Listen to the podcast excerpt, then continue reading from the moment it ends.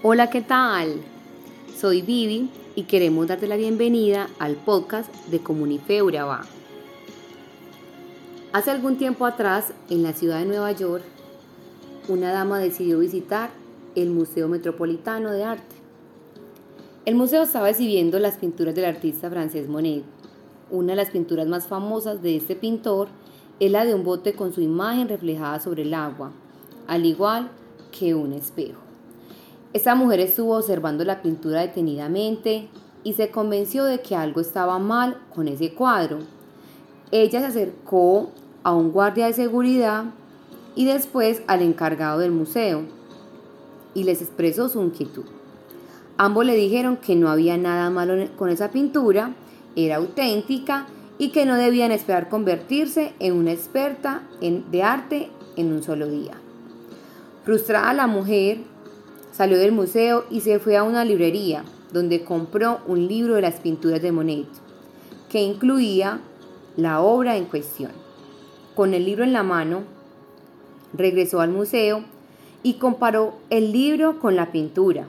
Luego llamó al crítico de arte del New York Times y juntos dieron a conocer por los medios de comunicación que por un periodo de casi cuatro meses, delante de miles de visitantes, y numerosos críticos de arte la pintura del bote sobre el agua que estuvo colgada al revés. Se necesitó de una mujer con pasión para hacer notar la diferencia. ¿Y qué tiene que ver esto con el mensaje de hoy?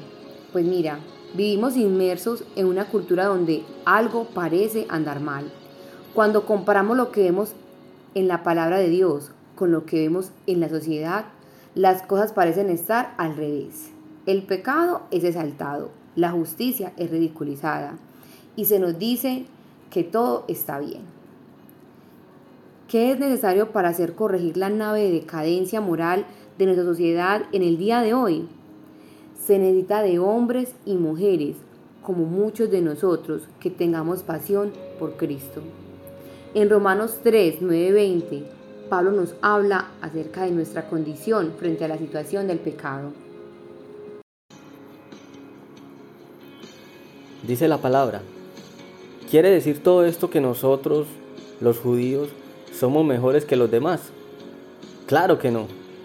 Como ya les dije, seamos judíos o no lo seamos, todos somos pecadores. La verdad, seamos cristianos o no cristianos, si vamos un domingo a la iglesia o no vamos, si ayunamos o no ayunamos, si servimos o no servimos, la palabra es muy clara cuando dice, todos somos pecadores.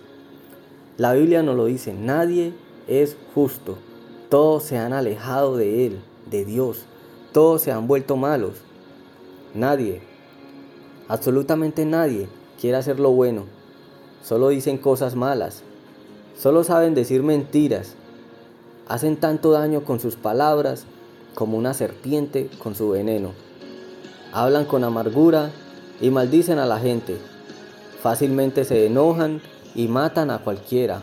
A donde quiera que van, todo lo destruyen y lo dejan destrozado.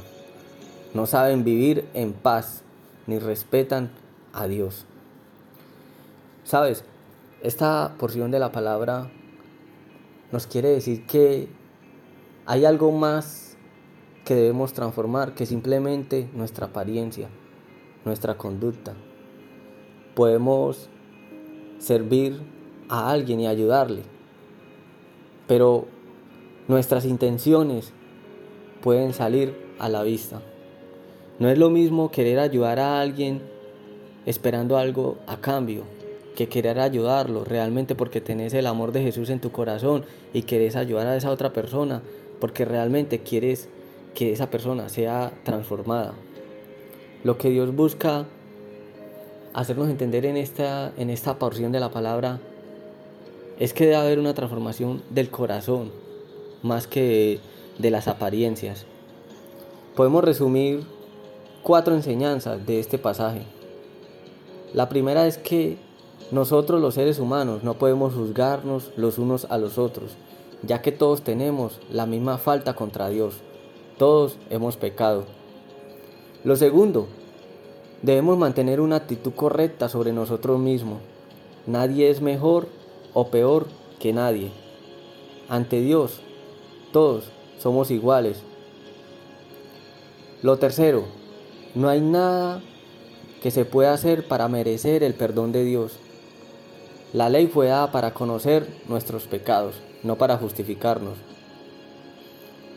Lo cuarto es que debemos entender que todos tenemos la misma oportunidad de acudir a Dios en arrepentimiento y obtener su perdón gratuitamente por lo que hizo Jesús en la cruz. Por eso la palabra dice en Tito 3:4, pero Dios, nuestro Salvador, nos mostró que Él es bueno y que ama a todo el mundo y nos salvó, pero no lo hizo porque nosotros hubiéramos hecho algo bueno, sino porque nos ama y quiso ayudarnos. Efesios 2, 8, 9 dice, porque por gracia soy salvo, por medio de la fe. Y esto no de vosotros, pues es don de Dios, no por obras, para que nadie se gloríe. Y a esta hora no sé cuál sea la condición que tú puedas tener, pero sí sé que la condición de Dios siempre va a ser de perdón y amor. Y hoy es un momento propicio para que hagamos borrón y cuenta nueva, para que entendamos que por más que nos esforcemos por ser una persona buena, por ser una persona correcta, somos pecadores. Hoy es una oportunidad para empezar de nuevo con papá. Papá Dios hoy está con los brazos abiertos. Dice la palabra de Dios que un corazón contrito y humillado Dios no lo desprecia. Y también dice que si confesamos nuestros pecados, Él es fiel y justo para perdonarnos y librarnos de toda maldad. La palabra de Dios hoy nos quiere enseñar que debemos reconocer nuestra condición, que estamos enfermos y que debemos acudir a Él. Y no es una vez en la vida, sino que es constantemente.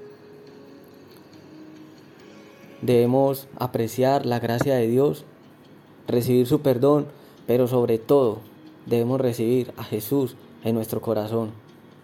Es la oportunidad para que Jesús gobierne nuestras vidas, porque es por medio de Él que somos salvos no es por lo que hagamos, no es por nuestros méritos, no es por nuestro éxito, no es por lo que podamos hacer en nuestro trabajo, es por lo que Dios hace en nosotros.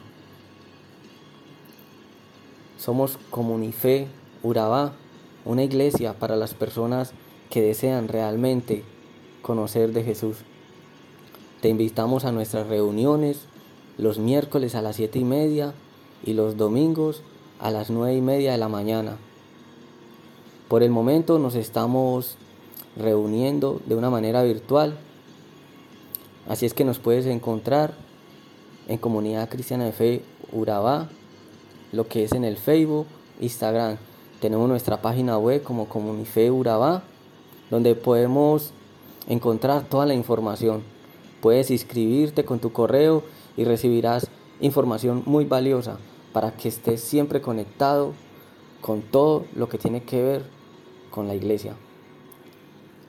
Chao, chao.